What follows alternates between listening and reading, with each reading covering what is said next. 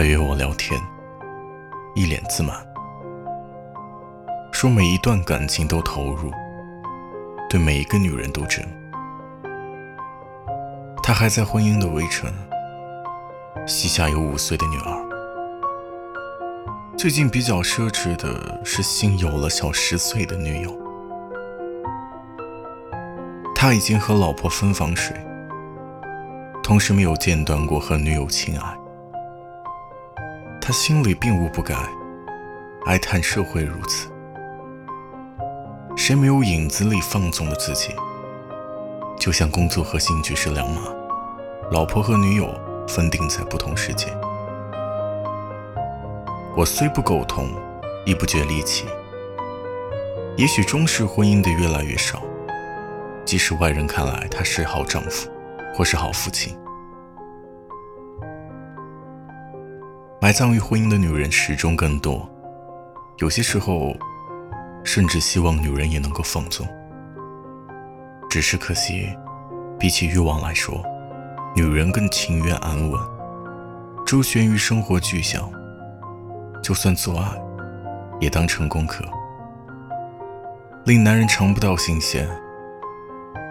可怜天生灵敏，看着熟睡在旁的男人，他嘴上不说，心里明白。我们讨论男人和女人，认为男人是路，畅快前行；女人是风景，站立两边，路没有尽头。掠过无数还不想驻留，偶失一景，上一秒还为之惊艳，下一秒变成过往。女人却痴想男人对自己钟情，是老婆的，相信他总会回家；是情人的，相信他始终眷恋。而其实，男人心里的空白，永远留给下一个他。说到底，男人和女人之间没有对错的争端，没有不变的情分。如果少却责任的庇佑和孩子这砝码，他们的交汇一定结束更早。可以伴随生命长度的，肯定不是爱情，只有亲情。瞬间爆发火花的，肯定不是婚姻，只有外遇。聪明的男人惜老婆。将情人置于亲密与疏离之间，进退自如。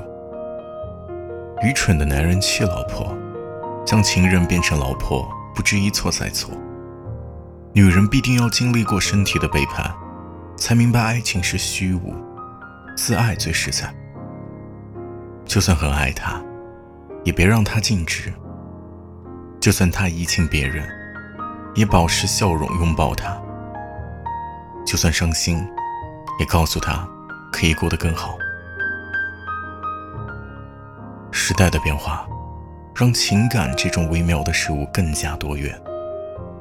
我不是保守主义，但坚持精神的认同和愉悦高于肉体。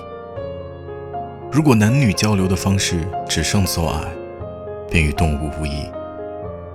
那些自鸣得意只会上床的男人，身体很低级。比他身体更低级的是他的大脑，因为他还在以此为资，并在朋友圈津津乐道。无论如何，男女皆如此。做不到忠诚，就做到真诚；做不到君子，就当好路人。